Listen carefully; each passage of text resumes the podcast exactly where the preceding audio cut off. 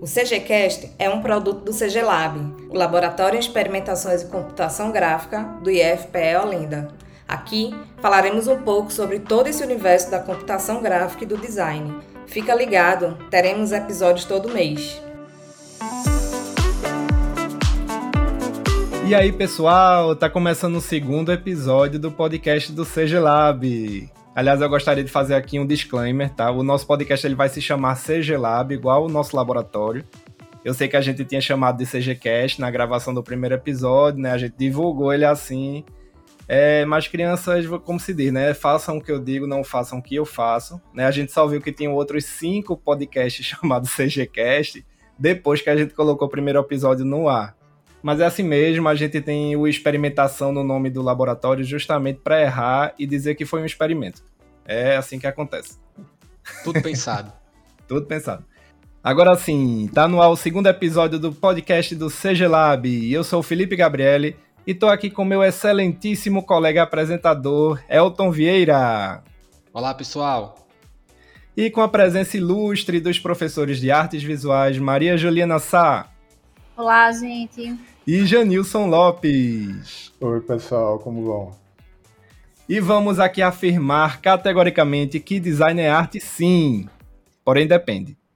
E a gente podia começar, Elton, definindo o que é arte, o que é design, né? Porque tem toda uma polêmica nesse assunto, ou não. O que é que tu acha? É, a gente pode começar a definir o que é design, né? Eu acho que começar a definir o que é arte já é mais para não é bem a nossa principal característica, né? Fale aí, meu filho, vai, pode falar, viu? Ah, sim, falar o que é arte. Não, o que é design, peraí. Fiquei, fiquei. É, a gente tá gravando no domingo de noite, gente. É assim mesmo, né? Passou o fim de semana aí. O pessoal. Elton tá de ressaca aqui, o Náutico empatou aqui no último segundo. Ah, nem me lembro. Então, vamos lá. É, quando a gente vai definir design em si, né, e a gente já conversou inclusive até um pouco disso no começo lá da, do primeiro episódio, que a, o design ele traz muito essa noção de metodologias para desenvolvimento de soluções de um problema que alguém está passando, né? Então, uh, na verdade, design é projeto. É, e esse projeto ele pode ser de qualquer forma, né? mas é, quer dizer, pode ser de qualquer espectro, né? esse problema. Porém, o design em si, ele foi criado como uma área de conhecimento onde a gente coloca passos metodológicos para fazer uma possível solução para aquele problema que a gente está querendo resolver. Aquilo então, que a gente vive falando, né, O, o, o designer, ele é um solucionador de problemas. Sim, sim, ele é um solucionador de problemas, né, e isso é, é muito característico, né, da profissão em si. Não existe projeto de design se não existe um problema para ser resolvido. Então, quando a gente começa a discutir essa relação né, entre o que é design, o que é arte, uh, sempre se levantam essas características, né? E aí até a gente pode começar a discutir isso com os professores aqui, é, porque se diz muito e essa discussão foi muito, por muito tempo foi discutida essa no, nos corredores da, da academia, né? Que o, o design ele tem um objetivo de resolver um problema e a arte ele se resolve por si só. É isso mesmo que vocês acham? Vai, Gil vai contigo. é um grande abacaxi, né? Porque a gente começar né, esse podcast pensando o que é arte, a gente teria aqui a vida inteira para ficar começando, né? Eu gosto muito de pensar, assim, primeiro que é, arte é um produto cultural, então, enquanto produto cultural, é interessante a gente analisar dentro de um contexto, né? um contexto cultural, para a gente entender o que é e o que não é arte, né? Dentro daquele grupo, e aí é, a gente tem várias características né, que podem definir esse produto cultural enquanto arte. É, a expressividade, né, características estéticas, poéticas. E eu acho que uma das principais características é a arte como linguagem. Né? A gente entender que a arte ela é uma linguagem. Então, quando a gente passa a entender que é uma linguagem, a gente entende que é um produto que comunica alguma coisa, né? que tem ali elementos que estão é, juntos, né, comunicando alguma mensagem para determinado grupo. Então, isso aí seria um bom pano de fundo aí para a gente pensar aí essa relação né, entre design e arte. O que é que tu acha, é, Jean? E a gente vê isso muito próximo também, né? Quando a gente vai discutir design e arte, é a questão de linguagem, linguagem para se comunicar algo. Um produto de design a gente poderia, de repente, até categorizar dessa forma também. Eu estava pensando que a gente estava discutindo, né? Design solucionador de problema.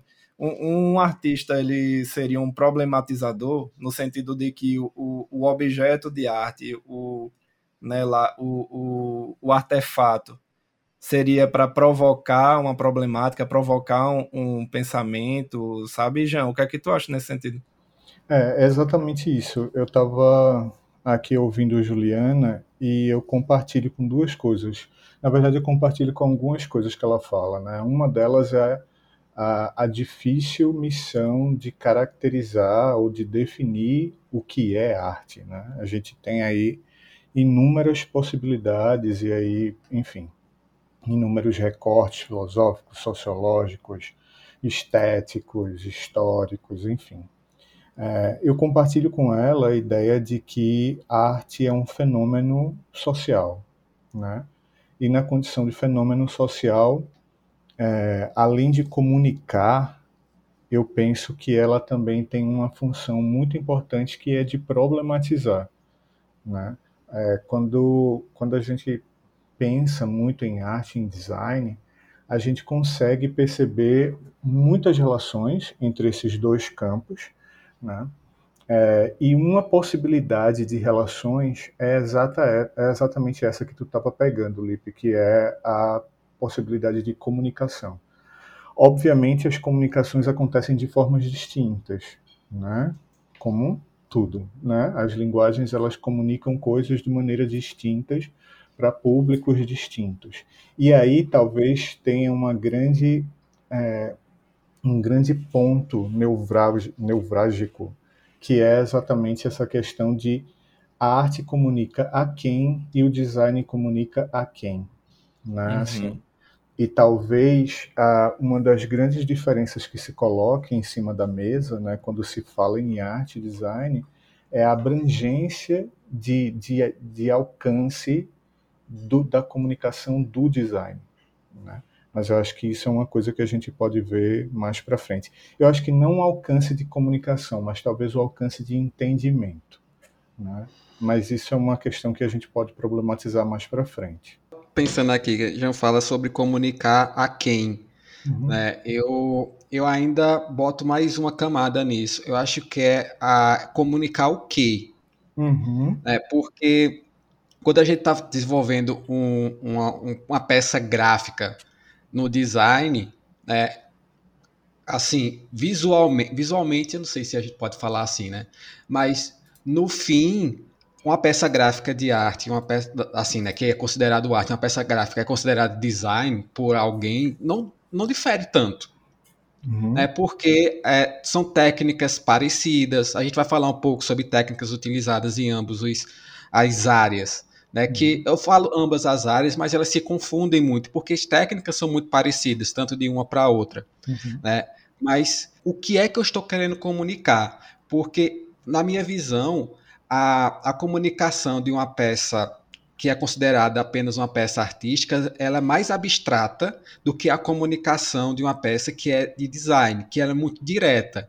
Uhum. Isso a gente, a gente tem uma função. É, eu não gosto de falar essa, falar essa função também, porque é como se a arte não tivesse função, e não é isso. Uhum. Uhum. Eu, eu acho que é assim, tipo, arte enquanto interpretação subjetiva e design enquanto interpretação objetiva, seria isso, será? É, porque ela é muito dura. A, a... Eu, eu tenho uma, uma coisa que uh, eu fico pensando. Existe um momento em que o design. Eu não, eu não, eu, eu vou evitar dizer que o design deriva da arte, porque não é bem assim, embora muitas ferramentas artísticas sejam utilizadas no design. É, e muitas ferramentas do design acabaram que sendo incorporadas na produção de artistas contemporâneos, que a gente pode ver depois e inclusive deixar como sugestão para que as pessoas pesquisem. Uhum. Mas tem uma coisa que, que talvez esteja por trás, né? Um, um, um, mecanismo que esteja por trás disso tudo é que é que seja o distanciamento que se produz entre arte e vida e a aproximação que o design estabelece da vida. Eu estou falando disso num sentido mais histórico, porque a gente na década de 60, mais para frente, a gente vai perceber uma relação, até mesmo antes, em algumas vanguardas artísticas europeias, a aproximação da arte com a vida, uma aproximação de buscar elementos dessa realidade, incorporá-los dentro desse trabalho, ou pensar imediatamente atacando esses elementos reais. Não sei se a gente pode problematizar isso mais para frente, mas uma relação que eu consigo perceber que algumas pessoas começam a, a colocar como diferente, diferente e que tem a ver com esse alcance de comunicação pode estar também atrelado a essa questão da proximidade que o design estabelece com a vida, né? Porque é, não é, a gente não consegue negar que a quantidade de, de elementos hoje, objetos, que objetos e estruturas, arquitetura, enfim, é, a um universo cultural muito contemporâneo de objetos, mas eles possuem uma relação e uma necessidade, uma aplicação que é muito mais vasta, talvez, muito mais pragmática e objetiva do que o objeto de arte. Né? É, acho que era essa palavra que eu estava procurando, pragmatismo. Uhum. Isso, é, é. Eu, eu, acho design muito pragmático. Ele está ali para resolver aquele problema, ele tem que resolver aquele problema, ponto. Senão ele falhou no design. Né? O projeto tá, falhou porque ele tem um problema para resolver. Eu acho que é, uma, uma, peça artística ela tem mais liberdade para abraçar até a própria falha. Uhum. É, o que me lembrou, na verdade, né, eu gosto muito de uma analogia assim que fala sobre é, a presença da metáfora na produção artística, né? Então, é, eu conheço alguns designers, por exemplo, design de moda, né, ou, ou, de produto mesmo, que em determinados produtos que ele tem são considerados produtos artísticos, né? E a diferença está aí na presença da metáfora, que é nada mais, nada menos do que uma licença poética. Então, por exemplo, isso é o que diferencia um texto jornalístico de um texto poético. Né? Um texto poético ele tem metáfora, ele Isso. tem poesia. Um texto jornalístico ele está ali para informar, então ele precisa do pragmatismo, ele precisa da objetividade e a produção artística ela lida justamente com o oposto, né? com o subjetivo, com a metáfora, com a poética. Né? Então é, a gente pode encontrar assim, eu vejo vários designers que têm dentro da sua trajetória muitos, muitas produções artísticas, né? E aí dentro dessas produções eu percebo essa metáfora, essa poesia. Eu também, eu também vejo essa, essa proximidade muito clara assim entre as pessoas. Novamente, aí eu quero, quero levantar essa, essa bola aqui, né? que é quando a gente fala sobre uma coisa que é muito bem feita, né, a pessoa diz que é uma obra de arte. Isso em qualquer, em qualquer área. Né? Ah, uhum. uma, sei lá, um prédio que foi feito com arquitetura muito muito legal, ó, que dali é uma obra de arte. Ou a gente vai então para um produto que foi muita gente considera, por exemplo, um iPhone uma obra de arte.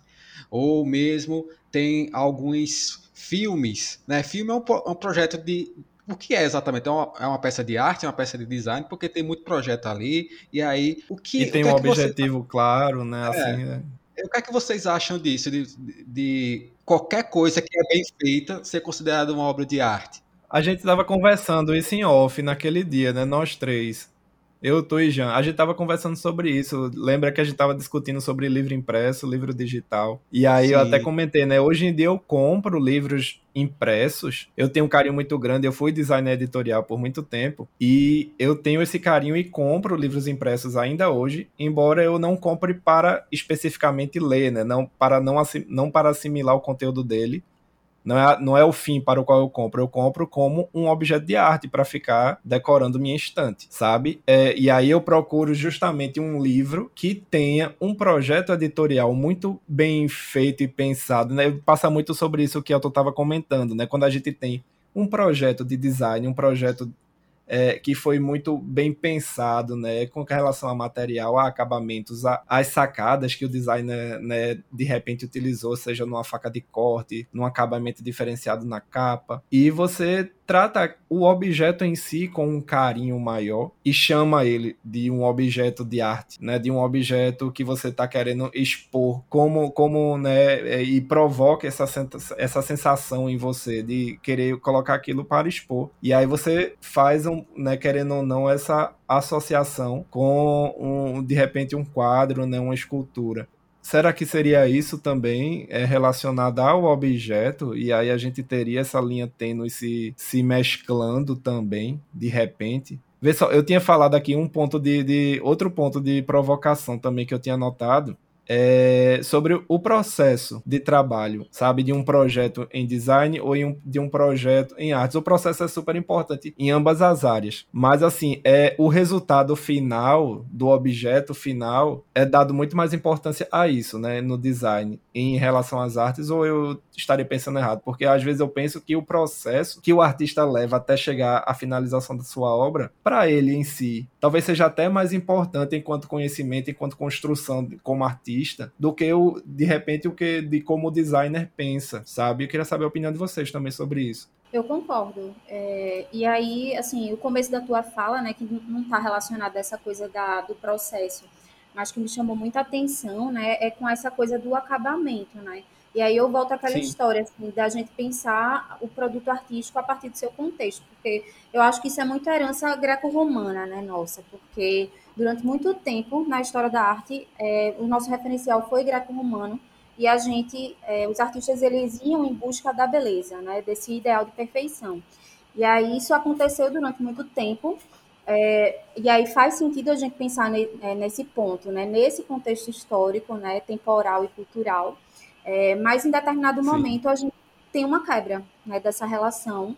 E aí a busca do artista não é só por esse produto acabado, né, bem feito. Acho que a gente tem é, uma relação muito próxima aí dessa virada com a modernidade, sabe? O surgimento da modernidade e a percepção do artista de que é, ele não, não é uma pessoa que está ali para copiar a realidade, né? E, e buscar é, a representação fiel à realidade, mas de pensar a expressividade dessa realidade. Então, a construção de imagens, de, de, de, produções artísticas que possam trazer uma reflexão sobre essa realidade. Então, a partir desse momento, a gente vê essa quebra e essa busca pela beleza, ela é, perde um pouco o sentido, né? Existem outros sentidos aí para o que a gente chama de arte.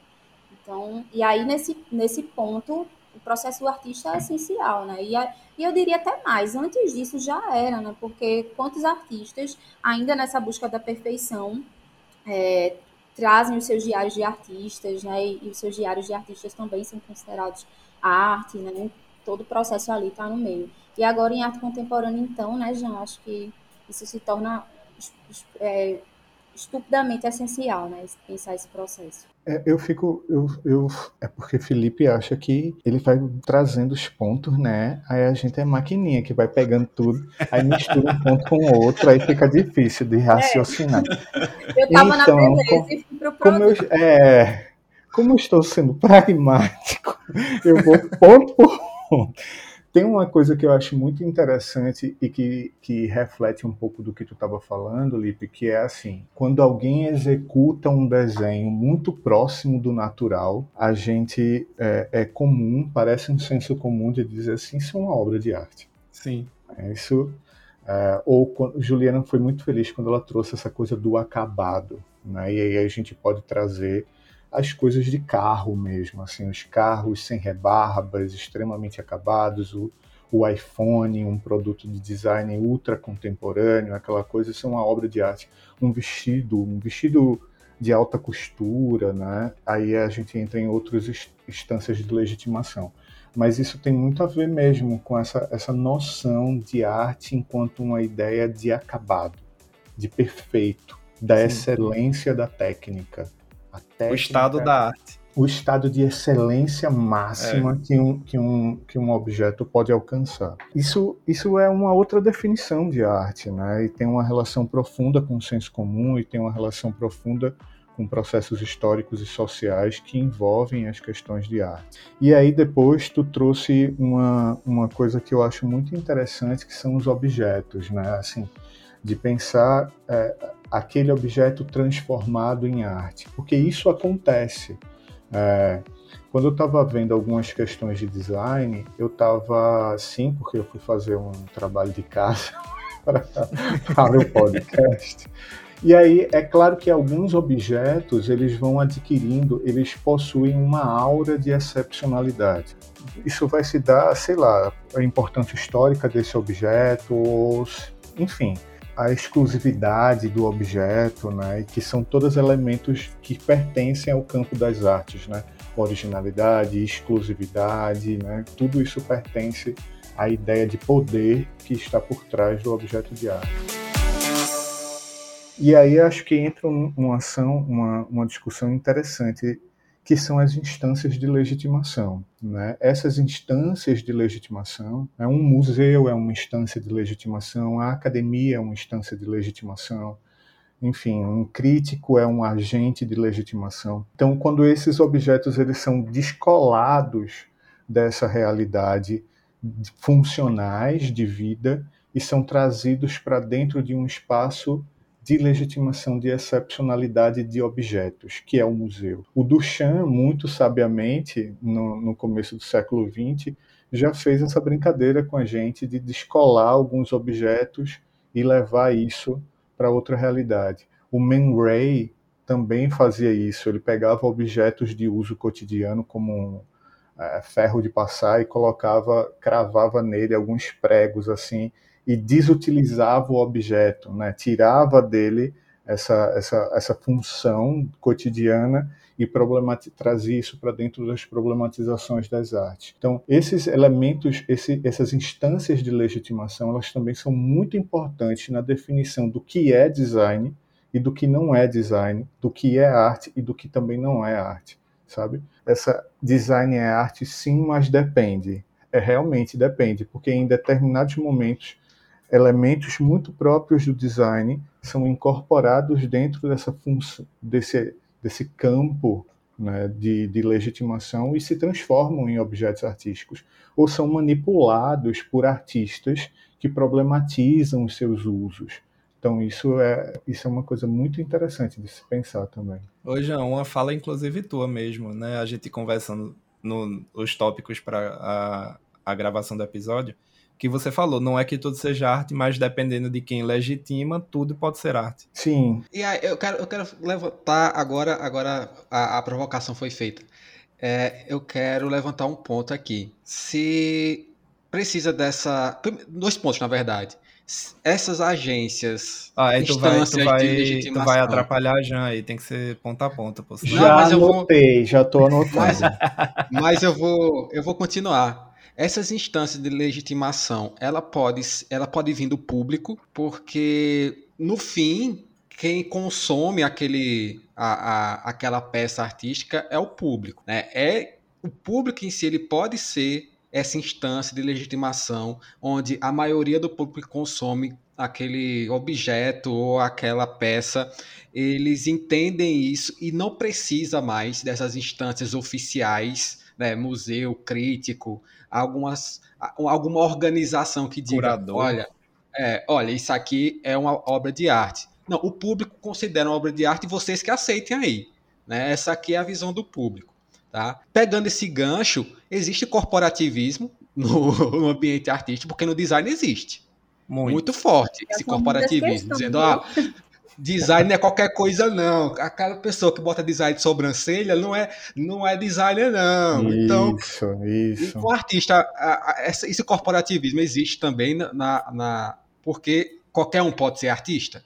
É assim também. Banda voou. Se eu fizer aqui, se eu fizer qualquer coisa e dizer que é uma obra de arte, vale? Muita é, calma então, nessa obra. Pois é, então. Oh, é, essa... tem muita coisa aí que tu traz, sabe, Elton? É, eu acho que a gente está caminhando para isso, né? Ainda passos lentos. Eu, eu lembro muito de Foucault quando ele fala das instituições de poder, né? Do discurso, a ordem do discurso. É um livrinho bem pequeno que ele fala das três instituições de poder: a academia, é, a instituição religiosa e a instituição jurídica, né? A instituição artística não está aí, mas eu acho que ela entra na academia, sabe? E eu acho que ela é 80% desse, desse processo de legitimação, não tem como a gente fugir. Esses 20%, que eu acho que eu estou sendo generosa quando eu digo 20%, é, ele vem chegando, né? E aí eu digo que ele vem chegando porque eu lembro, por exemplo, de um artista chamado Maxwell Alexandre, que é um artista é, que nasceu na Rocinha, né, no Rio Excelente. Janeiro. E aí ele questionava todo esse processo de legitimação, porque enquanto é, um homem pobre e negro, ele não, não se sentia acolhido e não tinha espaço né, nesse ambiente acadêmico e artístico. E aí ele começou a fazer suas exposições na sua comunidade, no seu espaço, né? E isso depois, mas veja que é um processo de retroalimentação, né? Ele começou nesse espaço, né? Ele foi é, abrindo o olhar desse público, né, que era o público da comunidade, e isso ganhou visibilidade em outras instâncias também. E aí, a partir desse momento, essa instituição artística passou a o legitimar, né? É, aí eu vejo um ponto, né, que é começou ali na comunidade e foi, foi ampliando a ponto de é, dessa instância artística começar a o legitimar. Vejo também que existe uma, um outro olhar e também das, das pequenas comunidades, né, em que as produções artísticas elas acontecem ali, né, e aí só depois de um tempo a gente vai começar a legitimar isso, né, e depois de um tempo mesmo, né, eu lembro, por exemplo, do próprio é, dos mestres, né, mestrinado, os mestres populares, né, que durante muito tempo não foram legitimados pela academia, né, hoje são, né, muitos deles tem exposições em, em, grandes museus, né? Mas durante muito tempo não foram né, legitimados. Só que eu acho que a gente está num processo assim que é chave, sabe? Porque a gente hoje em dia tem a rede social, né? A gente tem instâncias que dão mais visibilidade para esse artista. Então, claro que não dá para a gente falar, né, que é o público que define, porque isso seria, né, não, não teria como a gente fazer isso. Mas eu acho que a gente está num momento assim de virada, sabe? Porque essa rede social ela dá um pouco mais de autonomia para esse artista e para esse público, né? O público ele define ali o que, é que ele está consumindo e o que ele quer consumir e a partir desse, dessa virada as instituições elas vão se adaptando também. Aí eu percebo isso, as instituições nessa adaptação e retroalimentação, né? E comunicação com o público. Eu estava aqui pensando, quando você fala a respeito da importância do público nesse processo de legitimação, e aí você traz a questão do corporativismo. Né? Essas duas coisas, para mim, se conectam muito dentro de um espaço social que Bourdieu vai chamando de campo. E aí a ideia de campo de Bourdieu traz uma, uma, uma uma imagem de agentes que estão batalhando dentro de um determinado espaço social e aí esse espaço social é o design, esse espaço social são as, é as, são as artes, é a arquitetura, é a economia, é a religião, enfim. Nosso, a nossa malha social é composta de microcosmos que são esses campos. Né? E aí, dentro desses campos, a gente tem os agentes de legitimação, tem os agentes de produção. Né? Quando você estava dizendo que ah, dentro do meu dentro da, da área do, do campo do design, a gente tem questões corporativistas muito fortes, porque aí tem sujeitos que dizem, não, isso aqui não é arte, isso aqui não é design, né? E, por outro lado, existe um grupo de sujeitos que estão exatamente na contramão, tentando afrouxar essas concepções, essas regras, dizendo sim, é design sim, por que não é? E aí a gente tem uma coisa muito importante que são as regras do jogo. Juliana trouxe um, um, artista que eu gosto muito, que é o Maxwell Alexandre, que vale a pena muito pesquisar, olhar os trabalhos dele, né? Um, um, artista periférico, e aí ele começa a produzir os seus trabalhos, ele percebe uma resistência desse campo artístico, mas esse campo ele se apropria do Maxwell Alexandre. E aí, a partir dessa apropriação do Maxwell Alexandre, ele vai ganhando projeções. Porque aí é que está, Elton é, o nosso, o, o, todos os campos, né, eles estão sempre numa batalha constante pelo poder. O poder de possuir os aspectos de legitimação, de dizer que é e que não é. E, e é uma tensão constante das pessoas brigando para pertencerem a esse espaço. E para pertencer a esses espaços, esses espaços, a gente precisa jogar as regras do jogo. Você precisa ser um jogador. Consequentemente, se você não é um jogador, você está fora, está na margem desse campo. Né? Você é excluído, você é invisibilizado. Tem um artista que todos nós temos alguma coisa a falar sobre ele, que é o Romero Brito, por exemplo. Fala-se muito a respeito do Romero Brito, e aí entra, eu trago ele para trazer as questões da legitimação do público.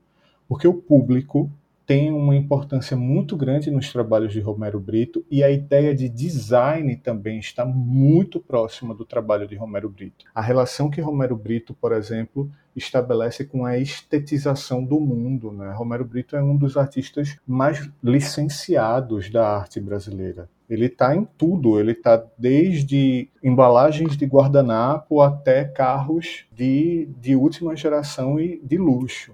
Né? Então, é, o público exerce um poder muito grande, por exemplo, nos processos de, de legitimação do Romero Brito, né? mas em contrapartida, o mercado dessa forma, mas em contrapartida a gente tem um grupo mais conservador em seus pensamentos dentro do campo artístico que afirmam que ele, em hipótese alguma, é um artista ou que produz obras de arte e afirmam categoricamente que ele é um designer, exatamente por conta das suas relações estreitas com o mercado, como se Romero Brito fosse destituído da capacidade de problematizar, como a ideia de problematizar ou a ideia de originalidade, a ideia de, enfim, é, dessa aura mágica que envolve a arte e o seu distanciamento dos mercados, excluíssem dele a alcunha de um artista. Né? Isso, na minha opinião, né, é, é uma grande, é um grande jogo de poder mesmo, porque o campo artístico, né, dentro dessa questão da cultura, ele vai se distanciando, ele se, ele procura construir um véu de distanciamento muito forte da lógica de mercado e de dinheiro. Tanto que a gente, numa aula, a gente não fala, ah, essa obra daqui foi vendida a 300 milhões de reais. Não se fala, porque é uma coisa. Olha, eu falo, viu? É, bom, eu também. Eu, eu também, porque é importante a gente falar. Eu acho também. Ju, a gente está dentro de um, de, uma, de, de um curso técnico de artes visuais. As pessoas estão ali muitas vezes porque elas também querem ganhar dinheiro a partir de suas habilidades artísticas. Então eu acho uma grande bobagem a gente dizer que o objeto de que o artista não está interessado em dinheiro. Ele está interessado em dinheiro, ele sobrevive, ele é um ser humano. Uma né? coisa um não precisa humano. excluir a outra, né? De maneira nenhuma, de maneira nenhuma. Foi aplicado tempo, foi aplicado técnicas e trabalhos e processos Sim. dali que eu é, acho. Não, não, é, né, é que é inclusive às vezes muito difícil, inclusive de precificar, né? E aí é, é, é entrando nessa questão da, do processo de artificação, né? Que a gente aproxima-se cada vez mais. Por exemplo, o Elton falou a ideia do iPhone como um objeto de arte, o acabamento. Essas questões que vão entrando cada vez mais dentro da sociedade, elas entram através de infiltrações do próprio design as questões da artificação da sociedade, o contato que as pessoas estão tendo com questões estéticas, isso se deve muito, eu particularmente acredito, a um movimento do design mesmo, né, que traz essas questões não só de resolução de problemas, e aí tem uma artista chamada Andrea Zittel que mistura arte e design, e depois pesquisem porque eu acho que vão gostar, é, ela inclusive ela questiona essa coisa de uma forma muito irônica do designer que é o resolvedor de problemas assim que isso né? que que poder é Uma esse? responsabilidade da porra. Né? Que o design tem de resolver todos os problemas. Me Traga o seu problema que eu resolvo é, em três A gente dias. resolve. Que são, é, é igual a Madame Kalina, né? Leva que eu trago seu em três dias de volta. Eu acho isso muito delicado e ela é uma artista que questiona muito essa questão.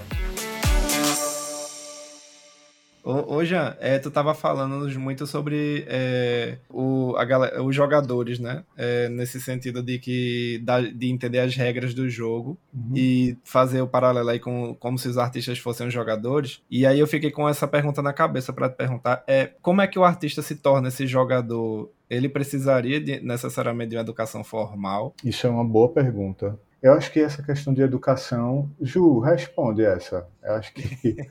para ele, ele joga para mim, né? Tá vendo? Eu, eu, tenho uma ideia muito, muito, não sei, eu tenho uma ideia formulada a respeito disso, mas eu me distanciei muito dessas questões de educação. Acho que talvez a proximidade. Eu posso dar, dizer depois, mas diz aí, Gil, o que é que tu pensa a respeito disso? Olha, eu, eu acho que a educação formal, né, a academia, ela legitima bastante, mas é, eu não acho que é a única instância, sabe? Porque é, a gente tem uma infinidade de artistas que não tem, né, esse, como é que eu posso dizer, essa identidade, né, acadêmica de artista, né, não, não recebe essa, essa formação, no entanto, são considerados artistas, né, porque entraram nesse jogo. Então, é, eu acho que é compreender quais são, né, a, qual é a linguagem, né, desse ambiente, né, como funciona o mercado, porque a gente não pode esquecer que é um mercado, né, gente, já que a gente estava falando aí de monetização e tal, é um mercado, então se é um mercado a gente tem que entender o que é que esse mercado pede,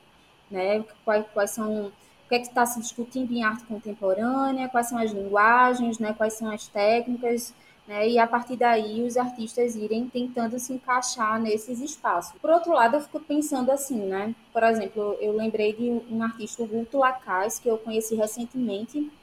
Talvez vocês conheçam, porque ele é designer na verdade, ele é multi, né? Porque ele é designer, formado em arquitetura, ele não é formado em artes, no entanto, é considerado artista também. E aí, por que, que ele é considerado artista? Se ele tem alguns objetos ali que são objetos de designer, mas tem outros que são considerados artísticos porque tem um processo aí de transcodificação desse objeto, né? Ele, ele trabalha muito né, com readmade, então ele tira objetos que são utilitários e pragmáticos do seu cotidiano e ele leva para esse espaço que é legitimado, que é a galeria. Então, ele não tem a formação né, acadêmica em artes. No entanto, ele é considerado um artista também. Ou, por exemplo, né, o, por outro lado, o Jun Nakao, né? Eu acho que é assim, não sei se se fala assim que é um designer de moda, né? Ele é uma, um estilista. E aí tem uma é, um desfile dele que é bem conhecido, a costura do invisível. É, vocês podem não conhecer pelo nome, mas é aquele desfile em que as modelos elas é um, são roupas de papel, né? Então as modelos rasgam as roupas no desfile.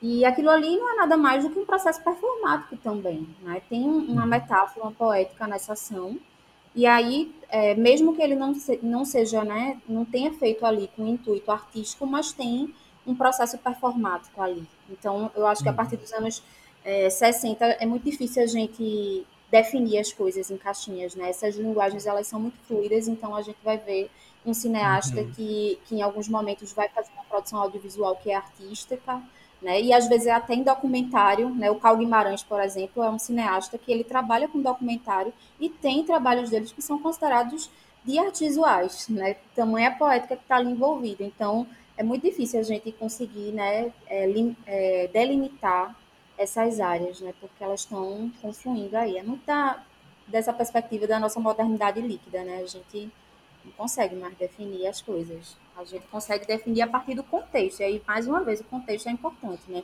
Será que esse trabalho de Romero Brito, né, gente, não era para ter tocado nesse assunto, mas já que tocou, dentro ali dessas coleções de Romero Brito, será que tem algum que traz essa provocação? Porque aí seria, né, eu acho que é ousado a gente pensar em toda a produção de Romero Brito, né? Eu pensaria em uma, assim como em outros artistas, como esse Guto Lacaz, né? Eu não diria, Guto Lacaz é um artista, certo?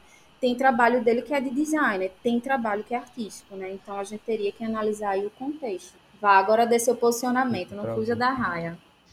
Tem, tem uma coisa, Elton, que eu queria te dizer. Eu acho que o campo do design é, é, um campo que é recente na academia, né? E que vem se consolidando muito fortemente nos últimos anos, principalmente com as questões de tecnologia. Mas tem uma coisa que, que assim, muitas pessoas assumem o título de designer sem produzir, sem estar na academia, né? Sim. Então, o que eu quero dizer com isso é que a academia ela é uma instância de legitimação e, e isso é quase que para todos os ambientes, né? Claro que ela, ela, é uma instância de legitimação, mas ela também é uma instância de encontros de conexão com esses campos, Né? Então, aí, a, partir das nossas relações, e aí Bourdieu novamente, com os nosso, o nosso capital é, social, a gente vai se relacionando com as pessoas, vai se aproximando desse, desse métier de dentro da, da academia, dentro do campo. A academia nos leva, ela funciona como uma espécie de trampolim, na minha opinião também. Ela é uma instância de legitimação mas ela sozinha não determina uh, se o sujeito é ou não é um designer, é ou não é um, arti um, um artista. Eu acho que quando Juliana ela fala sobre as pessoas que estão fora desses campos de, legitima, de legitimação, né, que eles estão afastados desse centro que valida o que eles fazem como arte, né, tem muito disso, ainda acontece muito, e ela falou um pouco antes dos mestres populares, né, uhum. e isso é muito forte, principalmente uhum. aqui em Caruaru, quando a gente uhum. fala de, de arte do barro, que são mestres que aprendem de pai para filho, que tem uma força muito grande dentro da cena cultural, mas se você for ver pessoalmente, muito poucos são legitimados pela academia, uhum. né? E fora também dessa arte é, é, da arte figurativa, né? Você tem a arte performática também, e isso era uma das minhas dificuldades de, de colocar arte como objeto, porque arte é performance, e eu, eu, vejo uhum. essas performances culturais como muito importantes da cena artística em si, e eles sofrem muito por essa legitimação eles buscam tanto essa legitimação uhum. e elas não são realmente inviabilizadas, né, invisibilizadas na maioria das vezes por estes campos de legitimação que são considerados né, como a, as portas de entrada. Ó, você tem que passar aqui por essa por, por esse meu caminho. Se você não passar por esse meu caminho, você não ganha o status. E se você não tem esse status, você perde um monte de oportunidade. Uhum. Então, quando a gente fala, quando eu falei sobre no começo sobre corporativismo da coisa, eu vejo isso acontecendo também no campo do, do design, muito disso. É você vê pessoas que trabalham resolvendo problemas e desenvolvendo desenvolvendo projetos, eles não ganham o nome de design porque eles não passaram pela, pela catraca da universidade. Uhum. Eles não passaram por isso. Eles resolvem problemas tanto quanto, quanto, no, quanto nós, né, que fomos instruídos formalmente em relação ao design, até algumas vezes melhor, mas não passando por isso, é, é, ele se deslegitima no campo. Mas eu não sei se isso também tem que ser totalmente livre desse julgamento, sabe? Porque se você me dizer, ó, o que é que você prefere? Um designer que passou por uma é, por uma formalização do seu, do, do seu conhecimento, né, pelo estudo formal, ou não, o que não passou. Eu contrataria alguém que, que passou pelo formal. Uhum. E isso é uma discussão que vai ficar, eu acho que vai ficar até a gente morrer. Que, que é um reflexo que... de dominação. Assim, o Bourdieu ele vai falando sobre os aspectos de, de reprodução, né? A gente acaba aqui reproduzindo algumas, algumas concepções desse, dessa, desses, dessas posições dominantes. Então, assim, a gente aprendeu socialmente, né? Eu estou falando a, os integrantes da academia, enfim. A gente aprendeu que a academia é um lugar onde surgiriam, é, formam-se sujeitos competentes. Né? A gente, uhum. isso, isso é uma construção social. Sim. E aí tu estava falando uma coisa que é muito interessante a respeito da performance. Eu vou voltar lá e depois eu trago, volto para cá de novo. A performance, ela realmente encontrou uma, uma dificuldade. Juliana, ela é muito mais conhecedora desses aspectos de arte, corpo e performance. Mas a, tem um artista chamado Vitor Aconte, Aconci, com dois seis, Acon, Acon com dois seis. A Conti. A Conti, é, né? É, tem que, tem que falar com o italiano. Né? É, com a mãozinha assim. Com Felipe. Com é, você, você tem que balançar a mão para poder sair direito. É, entendeu? exatamente. O que faz a fonética sair certa é, é balançar a mão. Esse cara, ele se intitula um artista não artista. E aí, veja por quê. Ele, ele começou a problematizar exata. Ele não estava muito interessado em reproduzir as regras e normas do campo da arte. E aí ele começa a produzir é, de, é, performances que exatamente aproximam o sujeito, ele aproximavam a arte da vida. Ele questionava a performance, ela tem uma, uma, uma relação muito forte genealógica com essa busca da arte em direção à vida, à matéria e como interferir nessa matéria, como usar essa matéria como experiência, esses espaços e tal. E aí esse cara era exatamente um sujeito que, primeiro, ele se considerava artista não artista.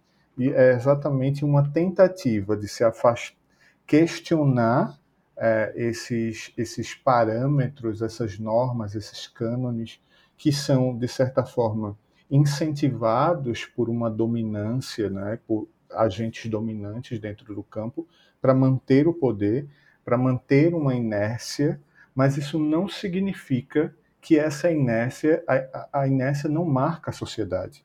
Né? É, obviamente a gente tende a uma inércia, mas os sujeitos e os agentes, os agentes estão aí para movimentar essa essa massa, né? E consequentemente, a partir do momento que isso vai se movimentando, esses, esses, esses territórios vão se ampliando, né? Essas fronteiras vão sendo redefinidas.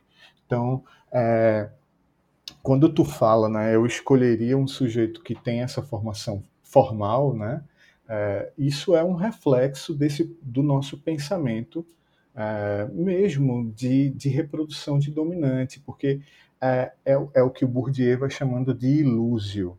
Né? A gente tem uma ilusão, uma ideia de que os sujeitos que estão ali dentro da academia, eles estão sendo preparados e muito bem preparados. Portanto, é melhor tê-los próximo a nós do que um sujeito que aprendeu a mexer com Blender e mexeu a aprender com outras coisas sozinho. Tu tá entendendo? A gente tem mais garantias de que esse sujeito é competente. Com a arte não é diferente.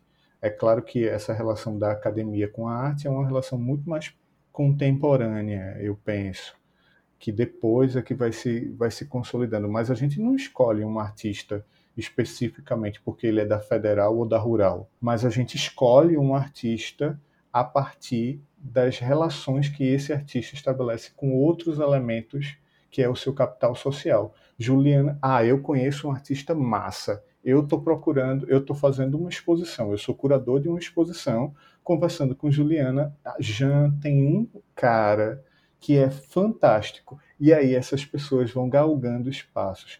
Eu sempre falo isso quando um aluno, um aluno chegou para mim e fez assim, mas professor, por que este sujeito e não eu? Aí eu digo, querido, vamos lá. Onde que você está? Que posição social você ocupa dentro do campo da arte? Quais as relações que você tem? Onde que seus tentáculos alcançam os outros agentes? Né? de onde é que você veio, de onde é que você nasceu em termos de trajetória de vida, isso faz muita diferença dentro desse contexto, né? Porque Tem que ter é, os contatinhos. Eu, eu, eu tendo a acreditar cada vez mais o que isso é tão importante quanto a sua capacidade de problematizar alguma coisa. É, uhum. Tem essa coisa da instância da legitimação, né, que, que até é um pouco controversa, porque é, me vem sempre, quando eu falo de legitimação, a história do bispo do Rosário, né, que era um homem é, esquizofrênico que não se considerava né, e que produziu ali, tinha uma produção estética interessante de bordado, foi descoberto por um acadêmico, né, é, um pesquisador de doutorado, eu acho, não lembro exatamente, mas que visitava ali, ele estava internado, né, numa instituição psiquiátrica, e aí é, esse pesqui essa pesquisadora, ela encontrou ali, enxergou né, um potencial estético e acabou divulgando o trabalho do bispo, e aí essa comunidade artística passou a considerá-lo artista. Né? Então, assim, ele não se considerava, a comunidade, o mercado passou a considerá-lo. O desejo dele, como ele tinha né, esquizofrenia, ele fazia esse manto porque ele queria é, morrer usando ele, ser enterrado com ele, porque ele acreditava que ao ser enterrado ele poderia entrar em contato com Deus, né, de forma mais fácil. E quando ele morreu, ele não foi enterrado com manto, porque o mercado artístico entendeu que o potencial daquilo ali, né, e preservou. Então, eu fui para uma exposição, né, na Bienal de São Paulo que estava lá o manto, né, todo é, todo cheio de uma redoma de vidro, né, intacto, ninguém podia chegar perto. E aí a gente vê isso, né, que essa instituição legitimou, ele não tinha formação, ele não se considerava artista, Por outro lado, a gente vê que a formação acadêmica ela também é muito importante porque com o surgimento das universidades, a gente vê uma relação ali com o saber que muda, né? Essa relação. E aí a gente pode até pensar o designer também, né? Porque antes disso, a gente tinha uma relação muito patriarcal, né? Então, esse profissional, né, ele, ele tem uma relação patriarcal dentro do seu trabalho. Com o surgimento da universidade revolução industrial, aí vem né, essa, essa perspectiva da valorização Sim. do conhecimento. E aí, por mais que a gente tenha né, essa produção fora da academia, é a academia ainda a instituição que legitima de alguma forma, né? Se não a academia enquanto universidade e tal, mas também esse mercado artístico que está ali dando essa chancela, né? É, essas coisas são tão fortes. É, somos todos aqui de Recife, quer dizer, de Pernambuco, porque a gente tem Elton em, em Caruaru. Uh, mas tem uma coisa que é muito interessante, Elton, nessa história que eu estava, você de Caruaru me fez lembrar. Essa conversa de bispo, de Arthur Bispo do Rosário que Juliana trouxe, me fez lembrar de Vitalino. É, eu estava uma vez, isso não faz muito tempo, assim, já depois da faculdade, obviamente também não faz muito tempo assim, fui ler sobre o Vitalino, assim, eu nunca lia a respeito do Vitalino e aí eu fui ver, fui ver, estudar algumas questões a respeito do artesanato e sobre o Vitalino e a sua alcunha de artista. E aí isso se deve muito ao Ariano Suassuna e a, a, ao poder de legitimação que Ariano estava construindo naquele momento de construção da sua obra, de seu pensamento estético, da sua função dentro da Universidade Federal de Pernambuco a visibilidade que foi dado ao, ao Vitalino. E aí a gente hoje, com o nosso nossa geração cringe e os, e os, e os nossos queridos da geração milênio, Z, Y, sei lá o que, acreditam desde sempre né, de, né, nessa história de que Caruaru é, porra, é a meca da produção de, né, de, de artesanato não, lindos, isso é, isso é muito. essa, essa tradição que a gente costuma dizer, né? Essa tradição ela é muito recente, muito recente. Né? O, que, o, que se, o que surge depois do Vitalino e da visibilidade do Vitalino, inclusive de pertencer a um acervo como o Louvre, né? Ele está lá no Louvre. Uhum. Né? né? Que instância de legitimação mais poderosa a gente poderia ter do que o Vitalino no Louvre. E aí a gente, é, colonial, um pensamento obviamente colonial de minha parte, claro, óbvio. Mas o colonialismo ele está. Não tem como fugir, né? A gente pelo menos tem consciência disso. Porque está, isto, isto é presente nas instâncias de, de domínio do campo da arte, né? Então, uhum. o Suassuna enxergou nele uma, um, um, cronista social que de fato ele era, Sim. mas ele estava oculto, assim, ninguém sabia que ele existia, né? Então, mas qual, o que que me diferencia do Vitalino, querido? Primeiro, você não é o Vitalino, segundo, você não tem o Ariano Suassuna perto de você para ajudar no processo, você está entendendo? Não é só o Ariano, obviamente. Oh, mas se tu mas é, é, Fala ali. Não, é, não, eu ia fazer só esse comentário de que eu tinha tirado onda falando né, que tem que ter os contatinhos, né? Mas é verdade, né? Não, assim, na maioria das vezes isso também a gente vê né, em design, eu acho que em qualquer área do conhecimento, né? É, por mais bom profissional que você seja, com as técnicas perfeitas, às vezes você também precisa ter alguns empurrõezinhos externos para alçar o seu trabalho, né, para o seu trabalho ser ter uma visibilidade maior. Né? Mas hoje não tá mais fácil. De tá bem mais fácil. Tá bem, não, tá bem mais fácil. É, eu ia de não, quê? eu tô dizendo assim, mais fácil desse, desse, desse empurrãozinho, porque antes você precisava de um esforço maior desses grandes é, avaliz, é. Avaliza, como é? abalizadores de. é, balizadores. De, e, mas hoje você resolve isso com um RT, com um compartilhamento, que é um botão, e você já dá essa legitimação. Porque naquela época, para o Vitalino ser reconhecido, ele precisou fazer realmente um trabalho grande o suficiente, né, que ele alcançasse essas pessoas importantes.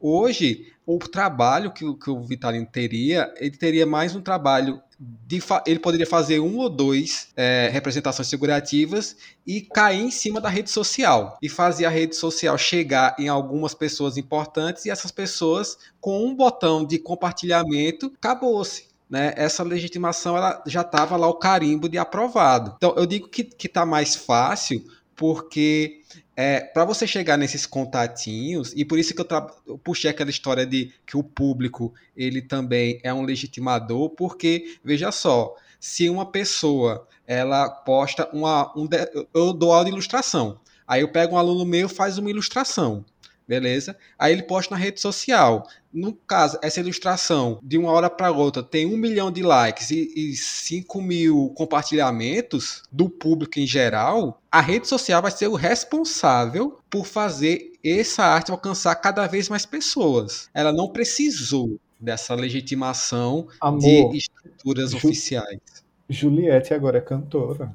Pois é. é o algoritmo, o algoritmo ele virou, acho que é o maior balizador aí, né? A maior instância de, de, legitimidade, né? Mas eu concordo em parte, sabe? Porque assim, eu acho que a gente não pode romantizar essa relação com a rede social, né? Porque é uma relação de monetização.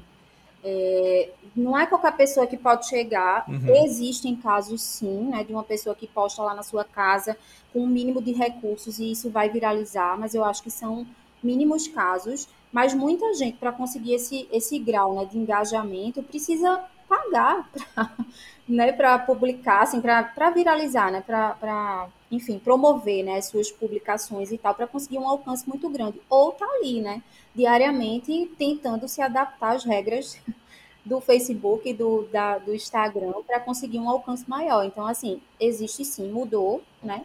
Mas também não é tão romântico, né? A ponto da gente achar que de uma hora para outra todo mundo vai conseguir ter esse alcance e tal.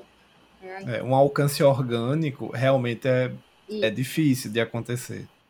É, e aí sai um pouco da, da questão do domínio da, das pessoas mesmo, dos artistas e designers como, como todo.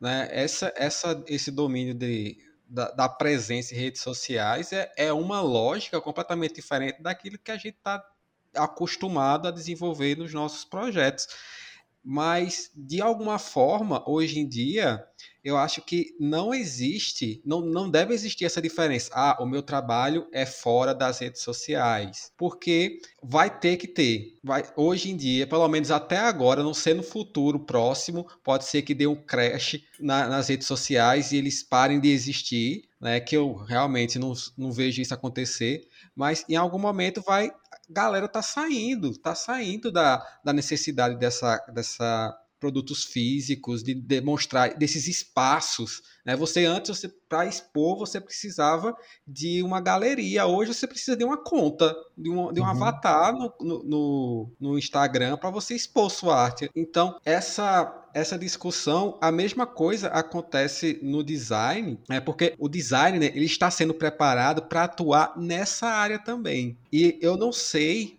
é, não foge da minha, da minha área de, de conhecimento, né? Se na área artística os artistas estão sendo preparados para atuar nessa área também, né? Porque design, sim, ele não só está montando esse, essa plataforma, mas ela uhum. está, ele está aprendendo em como navegar nisso. Né? Como usar o algoritmo ao seu favor, né? É. Tem uma antropóloga francesa chamada Chapirot, ou então abrasileirando chamando ela de chapeiro, com CH, com SH, na verdade. Ela vai falando, Elton, a respeito da importância do público na contemporaneidade em relação aos processos de legitimação da arte. É ela que vai trazendo essa questão da artificação. E aí volto lá para Bourdieu com a questão do campo, né?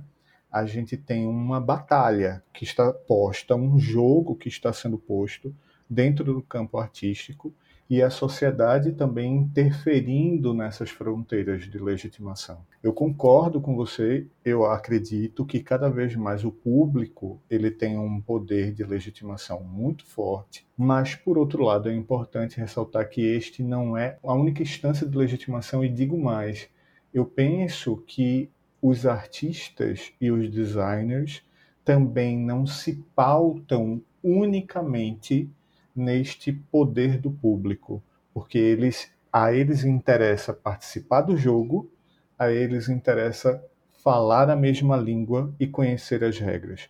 Então vamos lá para uma, para uma questão para uma questão próxima a nós, da Juliette.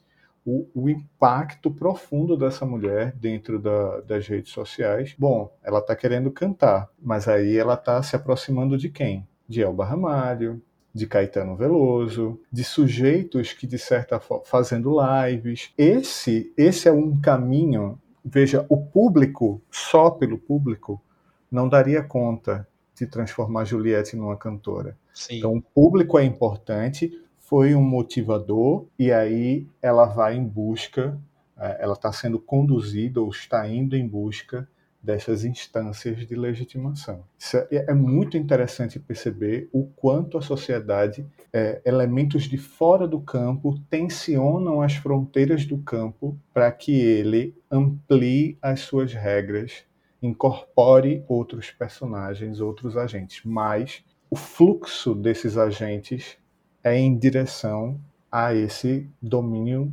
dessa posição de poder dentro do campo. É, Jean, eu fiquei pensando, né, que assim esse espaço da rede social criou um outro elemento, né, uma outra instituição, que são as galerias, que são é, né? é, não só essas galerias virtuais que são conduzidas pelo artista, né, mas que são conduzidas por empresários, eu diria, é, que estão ali angariando artistas e designers né, juntos e colocando juntos. no mesmo patamar todos eles, né, é, e ganhando uma, uma, difusão enorme. Vou citar uma, né, uhum. até para provocar, a Urban Arts aqui em Recife. Né? A Urban Arts a gente vê, é, ele compra um trabalho ali de um determinado artista, designer, né? inclusive tem trabalhos de, de alunos nossos lá, e aí esse ele compra o trabalho, e esse trabalho ele pode ser um print, né? ele, ele pode, aqui na, na minha casa eu tenho um, por exemplo, pode ser tá numa caneca, pode estar tá numa almofada, pode estar tá numa camiseta, uhum. né? E aí, assim, como é que como é que a gente lida, né, com essa tensão aí, né? Durante muito uhum. tempo eu me peguei pensando, não, mas aí um objeto que eu trago e penduro na minha parede, né? Não é porque eu estou pendurando na minha parede que eu estou considerando ali arte, né? Mas ao mesmo tempo, quando eu conheço alguns trabalhos que estão ali, né, eu consigo ver um potencial artístico também, né? Então a gente lida com essa relação o tempo todo, uhum. porque a gente é acostumado também a enxergar essa produção artística de forma muito distanciada. É, e aí a gente vê que uhum. essa, essa, a gente está vivendo um momento que ela começa a se aproximar. Isso assusta um pouco, que a gente começa a questionar. Isso é arte uhum. mesmo, né? Tá aqui, uhum. é tão acessível, né? Tá tão, uhum. tá reproduzido o tempo todo, né? O preço cabe no meu bolso. Né? Eu estou comprando e está cabendo no meu bolso, uhum. mas por que não? Né? Então, são coisas aí para a gente pensar. Exato. Tem outras galerias, eu já conheci várias nas é, eu, é, eu acho que a Urban Art, aqui dentro do nosso contexto, né, do Recife, é um, é um território de pesquisa muito interessante e muito contemporâneo, que a gente pode articular conhecimentos e saberes de arte e design e problematizar esses elementos dentro de um mercado. Eu acho que vale muitíssimo a pena um artigo ou até mesmo uma pesquisa mais séria, mais profunda a respeito dela. Porque esse é um movimento, um movimento que está posto e que os campos eles vão ter que se adaptar. Ou incorpora, ampliando as suas fronteiras para dominar. Né? Oh, eu queria fazer, aproveitando esse mesmo exemplo, eu queria fazer uma provocação também. Se você cria um quadro, né, o exemplo que judeu, e, e esse quadro virtualizado, digitalizado e ele é impresso centenas de vezes e é vendido assim em série. Benjamin, é, né? A é, Isso se continua arte ou se tornou um, um artefato de design? Vajan, cite aí a, a, obra de arte na obra da sua reprodutibilidade técnica. De Benjamin, né? É, isso foi um, um grande questionamento do, do Benjamin, né? A respeito dessas da, das nossas atuais possibilidades de reproduzir uhum. a exaustão alguma coisa. A, a arte, eu, eu não sei se isso funciona com design, mas eu penso que sim, funciona com design também, possui mecanismos de controle disso. Uhum. Né? Então, por exemplo, a gravura é uma linguagem, como algumas pessoas gostam de dizer, uma técnica, uma linguagem, sei lá, que se pauta na reprodução. Uhum. Mas a gravura ela cria um mecanismo de controle que são as numerações. Né? É um de 500, um de 100, dois de 10, né? ou seja, é a primeira de uma série de 10. A Auro Aura, né, que era uma aluna nossa, é, vendendo algumas imagens, ela, quando foi para Urban Art, eu acho, ou para uma galeria, não me lembro. Ela né, fez uma a quantidade de fotografias. A fotografia era um outro problema. Uhum. Né, por conta da sua reprodução. E aí, um dos esquemas de controle do campo artístico era numerar esses trabalhos. Então, só estes é objeto de arte. Estes. Os outros são reproduções. Né? Isso é muito, muito doido, né? É. Porque é a, a gente e quando a gente fala em objetos digitais, a gente aumenta nessa confusão. É um problema. É, hoje em dia, eu... qualquer pessoa pode copiar e colar um, um, uma imagem, né? Tanto que atualmente, depois que surgiu é, o blockchain, né, que é, que é o, o, o processo por trás das, das criptomoedas, é, né, Bitcoin, etc. Não é? Aí é, também veio o tal do NFT, o Non-Fungible alguma coisa que eu esqueci agora o que, significa o T, mas que é uma forma de você é, atribuir esse tipo de controle, já que tu vinha falando, porque o, o, artista digital ele pode criar né, um 5 ou 10, sei lá quantos, quantos ele quiser, utilizando esse tal de NFT como um controle digital de que aqueles são aquele ou aqueles, né? Quantos lá o artista quiser colocar. São os originais. São os ori considerados os originais, né? Porque é fogo uhum. quando você pensa nisso, né? A gente copia e cola, a gente pode tirar um print, a gente pode digitalizar, né? Fica com, complexo mesmo de você atribuir essa originalidade a um objeto digital, né? Isso tem a ver. Ju, desculpa, tem, tem uma coisa, eu não sei se tu lembra, eu acho que talvez não sei se a gente conversou a respeito disso. Eu vi uma reportagem muito recentemente a respeito de um, de, exatamente de um trabalho digital que foi vendido por milhões, milhares de, de dólares, assim, era um ursinho, ou sei lá o quê. Passou no Fantástico, não foi? Do... Passou no Fantástico, foi. não foi? Algo assim. Eu me lembro de, um, de uma coisa. E, é diga. Não, é só para completar Felipe e de dizer, veja como o design também incorpora elementos do campo artístico a partir do momento que ele cria mecanismos de controle. Até estes aqui são os originais. Uhum. Depois disso, não pode mais. Não, Eu acho não... que a, a, gente tem essa relação assim, o mercado ele está sempre tentando controlar, né?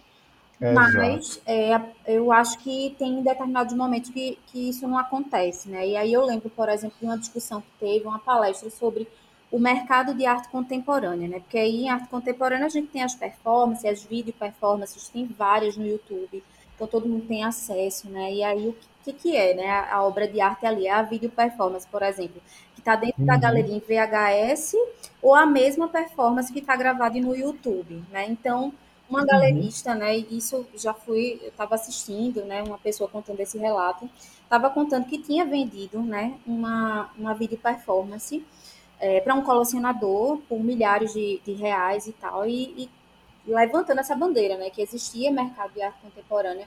E aí uma pessoa da plateia levantou a mão e disse assim: Olha, essa performance aí que você vendeu passou no canal tal, que era fechado, e eu gravei.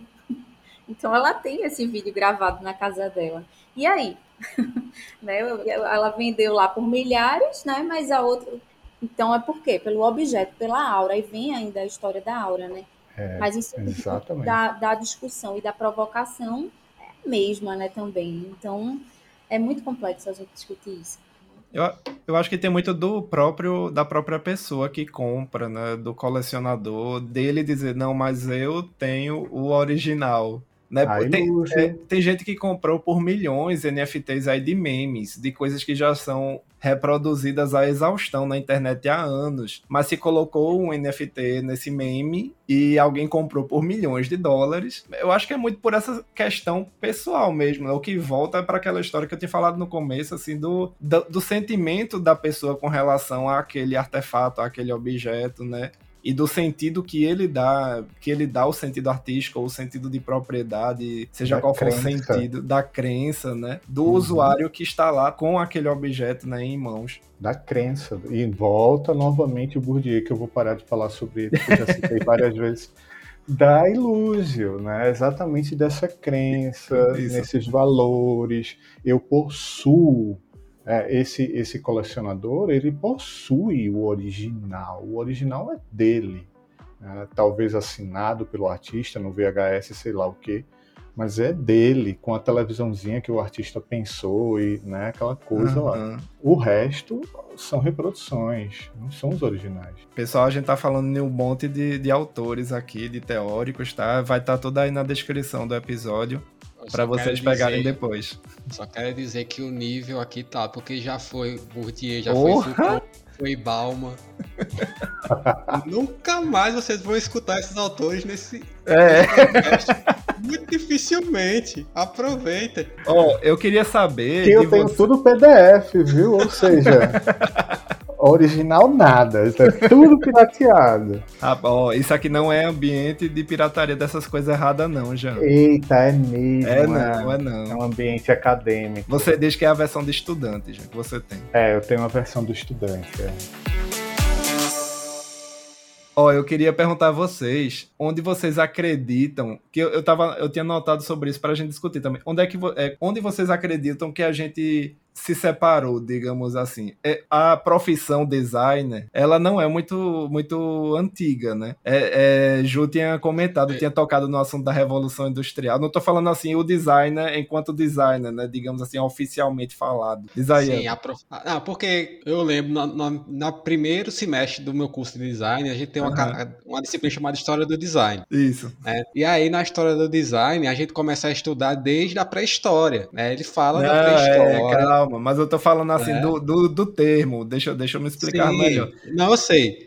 Mas aí a gente vai falando, e de fato, a, a profissão de design, ele, ele começa ali no, não é nem no começo da, da Revolução Industrial, não, é em meados da Revolução Industrial, sim, sim. lá com arts and crafts, lá no, no, De novo, né? Colonialismo, né? Porque a gente tá falando de um negócio que surgiu na Inglaterra, mas o mundo é maior do que a Inglaterra, apesar da Inglaterra é. ter tentado dominar o mundo. Mas oficialmente, nos livros de design, diz que o design, como foi conhecido, até o termo design como termo em inglês, surgiu lá em, no meados da Revolução Industrial com arts and crafts. E aí é legal, né? Que o nome, a primeira distinção de, da profissão do design, ele surge com um movimento que chama Arts and Crafts. Né? Artes né? e ofícios. Artes e ofícios. É quando ele sai. E, e aí, eu, eu lembro muito bem, ele sai da questão artesanal de construir os produtos para uma não é uma linha de montagem, mas para uma questão sequencial.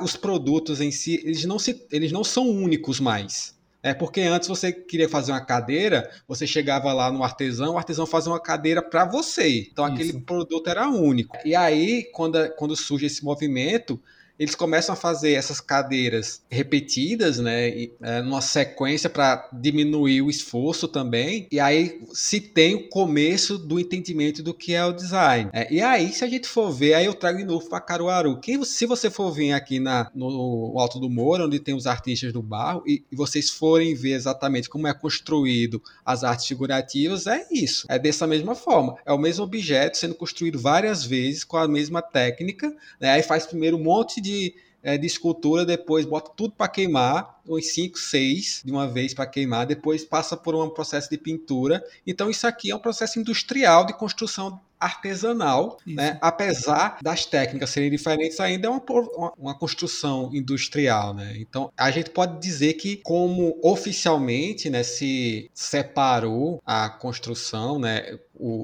o, a arte do design, justamente quando a gente vai falar nessa época da Revolução Industrial. É só que aí depois a gente vai para e agora chegou a minha vez de, de citar nomes bonitos. Quando a gente vai, quando a gente vai para Bauhaus, que é a escola mais importante de design, novamente, é a escola alemã, e aí bota todo, puxa um pouco, né, essa questão de, de a gente olhar muito para para o centro europeu ali como sendo o começo de tudo, mas no design tem o, a Bauhaus, onde a maioria dos professores ali, que foi a escola mais importante do design, tá? Mas a maioria da, dos professores lá não eram designers, eram arquitetos, arquitetos eram artistas, artistas, eram engenheiros. Uhum. Então, eu acho que a gente vê a diferença, o surgimento ali dos caminhos separados, mas esses caminhos eles sempre voltam, sempre tem os atalhozinhos que, que vão entrelaçando esses caminhos. É porque acho... é muito, é um design em si é uma coisa muito tão ampla que não, não, não é, não é só abraçando né, e andando junto com arte, mas é com, com engenharia, com arquitetura, como tu tá falando também, né? É, porra, tem tanto de, de, de, Porque assim, você. Vamos lá, design é projeto, né? O arquiteto ele também projeta. Né? É que ele foca muito num projeto de edificações, é, né? O, o, o, engenheiro, engenheiro de engenharia de produção tem muita coisa assim em comum com, com a faculdade do design quando você vai tentar ver, sabe, os pormenores design tem linguagens que, que brincam em muitas áreas de conhecimento também, né? E aí, só para citar aqui alguns dos artistas, né, que foram professores da Bauhaus, você tem o Mush, o Mush foi um, um, dos artistas, tem o Kandinsky também, que foi professor da, na Bauhaus, e você vê muito, muito claro assim, a influência desses dois, que foi apenas alguns dos professores que eram são considerados artistas, né? É, mas você vê muito claramente a influência desses dois nos projetos gráficos né, do, da escola. E como essa escola influencia até hoje os nossos projetos gráficos, apesar de, de ter é, nascido lá na década de 20 do, do, do, século passado, a gente pode dizer claramente que o nosso design é pautado em cima de bases, fi, é, bases visuais de artistas que, que não necessariamente são designers. Quando, quando as pessoas falam que essas duas áreas não se misturam, como é que se não mistura se a cerne do negócio já, já começou embolado lá? Uhum. As técnicas, as ferramentas. Lembra, é, coisa... Já comentou um pouquinho sobre isso, não foi? Já no início do, do da fala aqui. Da, é que é, é aquela coisa. Eu tava. Quando vocês me convidaram isso para fazer esse podcast junto com Juliana, disse, puta que pariu, eu não sei nada especificamente a respeito do, do design, mas eu tô enveredando por uma história social da arte, né? E aí eu acabei encontrando um cara que eu acho que é um cara, um cara que de design que talvez vocês conheçam, que se chama Rafael Diniz. Acho que uhum. ele falou a história do design. Acho que deve ser um livro bem clássico do, do design. E aí você estava falando a, a respeito dessa, dessas questões de, da de como eles se distanciam, né, Elton? Ele fala, né, que sempre que um grupo que começa a tomar consciência de sua identidade profissional, ele passa a se diferenciar pela, pela inclusão de uns e pela exclusão de outros. E aí ele, ele vai fazendo. Esse livro é um livro muito interessante, eu super recomendo, é uma leitura rápida e bem fácil. E aí ele vai fazendo um apanhado, por exemplo, do caminho do design e dessa separação com a arte nos séculos. O termo design surgindo no século XVII, nos dicionários de Oxford, as escolas de design, as primeiras escolas de design no século XIX. E aí a gente volta talvez para uma conversa no que está relacionado ao começo de nosso papo, que tem a ver com cada vez mais o designer se relacionando com os caminhos eu não, eu não gosto de usar a palavra evolutiva, mas os caminhos de transformação que a indústria foi executando dentro da sociedade, é, inclusive o quanto isso vai interferindo nas cidades. Né? E aí, voltando para as questões de comunicação do designer, o quanto o, o designer é importante nos processos de comunicação dos nossos centros contemporâneos. Né? Mas eu, eu apontaria exatamente essa, esse, esse, esse desligamento de, das, do, dos dois campos para o design construir o seu campo próprio exatamente a partir de questões relacionadas à indústria. A, a, a rapidez e a reprodução da indústria não contempla a exclusividade a exclusividade que o objeto de arte necessita. Né? Isso é, é uma regra muito sólida dentro do campo da arte, que os designers conseguem transitar de uma forma muito tranquila, né? Essa coisa que você estava falando do, da reprodução industrial mesmo das coisas. A, a, arte ela não lida muito bem com essas questões porque ela, ela se pauta na exclusividade, no objeto único, né? Até aquela importância pelo processo em si, né? Sim, né? Como um reflexo de um esforço do trabalho. Diz aí, Ju. Não, é que eu fiquei pensando, né? É, no mestrado eu estudei um pouquinho de, da sociologia das profissões, né? Que é uma área da sociologia que uhum. se debruça ali a tentar entender o que é que é uma profissão e o que não é uma profissão. E aí tem uma Isso. linha dentro da sociologia da profissão que é a teoria do profissionalismo de Elliot Freidson. E aí ele delimita é, o surgimento dessa profissão a partir da delimitação de um saber. Então, em linhas gerais, seria uma profissão, né, ela existe se ela tiver um saber específico que delimite aquele campo, né? E aí é muito claro quando vocês dizem aqui, a gente começou o podcast, né, com vocês definindo exatamente o que é o design, né? Ele vem para resolver problemas, né? E aí tá é, esse, esse processo né, de legitimação está muito relacionado também ao processo acadêmico. Né? Então, é, é, como eu disse, uma coisa é, se retroalimenta a outra, né? O surgimento das universidades, uhum. né? Esse saber que existe fora das universidades, mas que só vai ser legitimado depois com o curso. Então, o que é que eu vejo, né, de diferença, né? A gente não tem esse, essa delimitação tão forte dentro da área de artes, né? Essa identidade em termos de delimitação profissional. Já no design a gente tem, né? Essa delimitação, essa identidade profissional é muito mais clara, né? Ela é muito mais forte aí. Por isso que é tão difícil a gente definir o que é arte, mas é muito mais tranquilo a gente definir o que é design, né? Eu não sou da área, mas vocês já me trouxeram aí alguns indícios do que é o design, até da proposta de, do, da resolução de problemas e dessa presença, por exemplo, da importância de ter a diplomação, né? Um design, ele, imagino eu que tenha que ter essa diplomação, né? Ou do é, do tecnólogo em design ou do, é, do concurso superior em design. O artista não. Né? O artista ele pode ter essa formação superior, mas ele pode não ter, né? alguns não têm. Então, acho que isso aí é, deixa a gente pensando né? nessa relação do saber e da legitimação aí forte para definir essa identidade. É, a gente tem no, em design uma. Existe uma luta, né? Já na minha época de faculdade, essa luta já era antiga, de, de, se, de se oficializar, né? É assim, o design é, enquanto profissão oficial, com conselho e etc. É, que é uma regra também, né? Para definição, é ter esse conselho.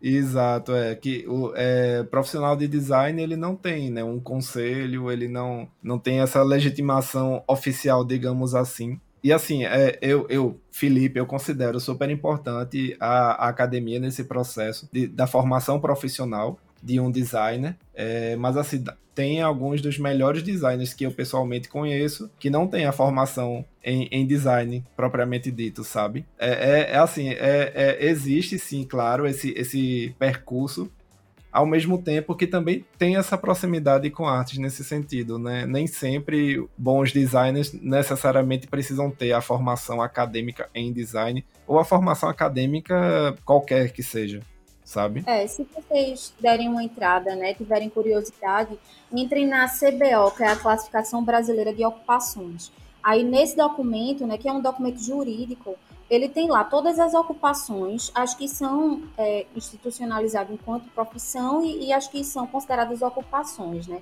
E eles classificam essas ocupações e profissões por níveis de conhecimento. Então, é, os, os, as profissões né, que detêm um conhecimento acadêmico, né, elas têm um maior nível de classificação. E as que não têm, né, têm um nível de classificação menor.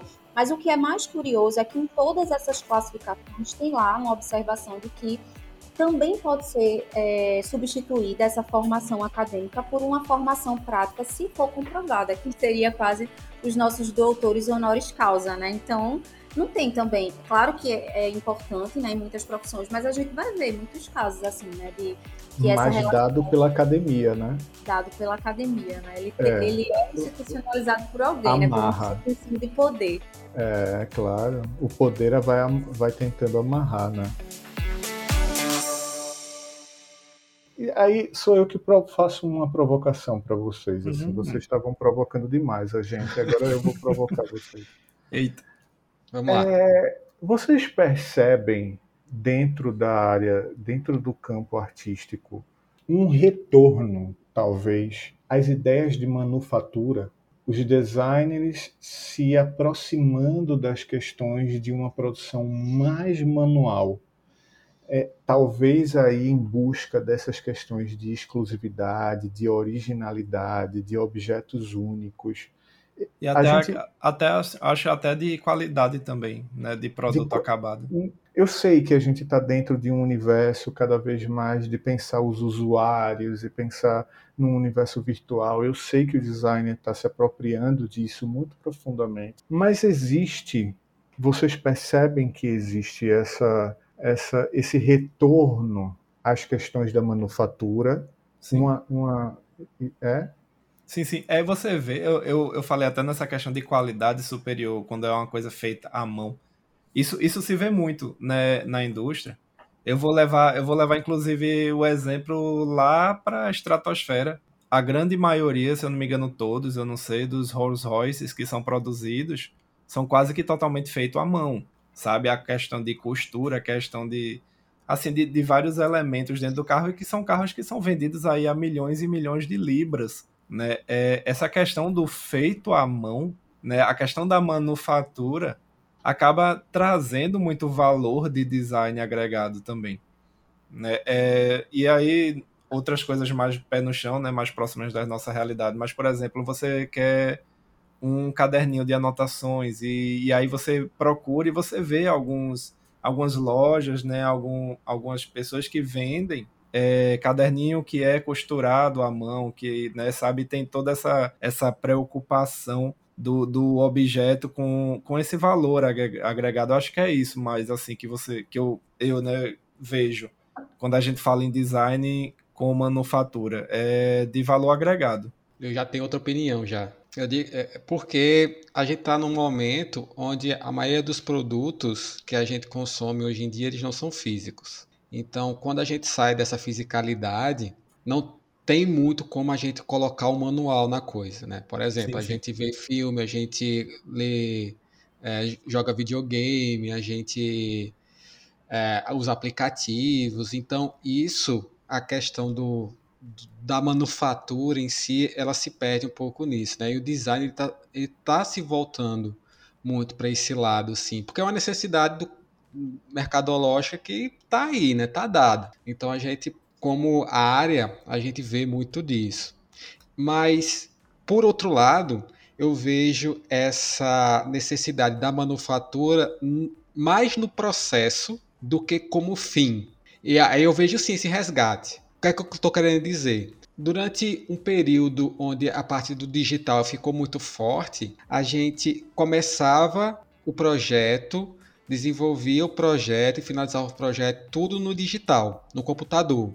Hoje em dia, a gente está o primeiro passo e a gente fala é. isso na academia. A academia ela está trazendo isso de volta. O primeiro passo do pensamento do projeto de design ele deve ser fora do computador. Ele deve ser manual. É na mão, isso. Se você vai fazer uma escultura digital de um personagem que vai para um jogo, primeiro faz uma escultura no barro, faz uma escultura com qualquer outro material e vê como é que ele como é que ele se trabalha. Você vai fazer uma, um aplicativo, primeiro desenha o aplicativo no papel e faz o teste ali. Então eu vejo essa, esse resgate dessa questão da manufatura muito sendo aplicado no processo, não necessariamente no produto final. Produto isso, a gente final... vê, isso a gente vê industrialmente também, não necessariamente em produtos digitais, né?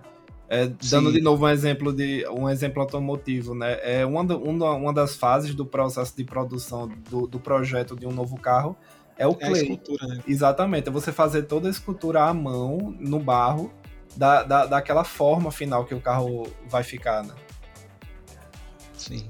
E isso é uma. E veja só como a, a, o processo artístico está intrínseco ali, né? Porque uma pessoa que faz um modelo de um carro, ele poderia ser considerado um escultor, né? Se, se aquele projeto do, do carro ele, ele é, fosse o fim e não parte do processo. Isso.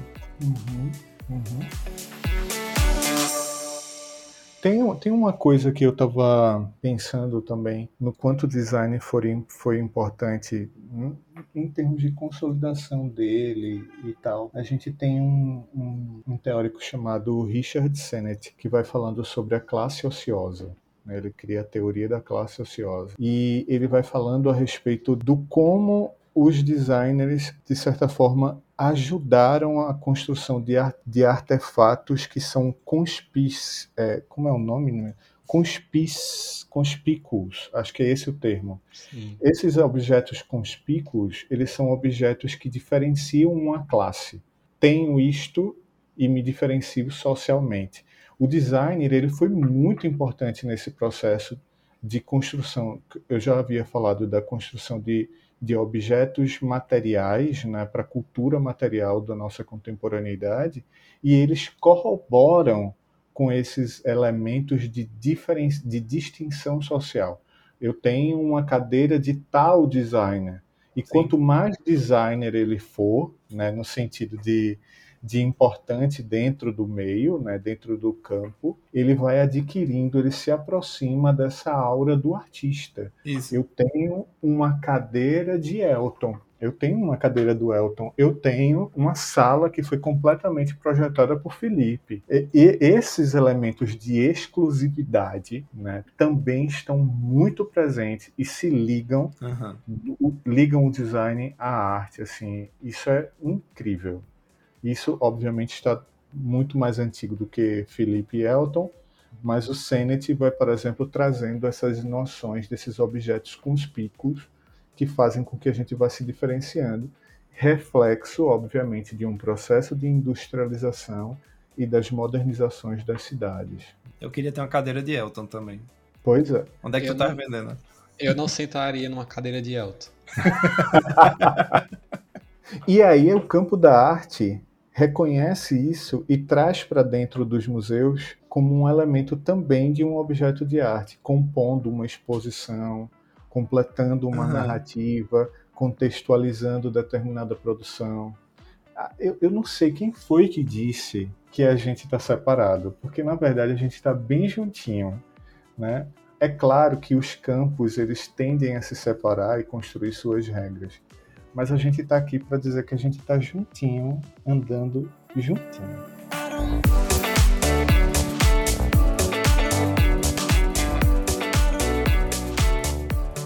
Tem uma, uma coisa que eu acho que eu já conversei com o Elton ou, ou fui com o Carol uma vez, que é uma outra apresentadora desse podcast que não está aqui hoje por problemas de saúde, mas aí é, veja como eu também posso ser um podcaster. Uhum. É, Olha que... aí, vice Carol, tá vendo, né? Jean tá querendo roubar tua vaga, vice. Eu não digo é nada. Este podcast foi editado pelo CG Lab, o Laboratório de Experimentações em Computação Gráfica do IFPE.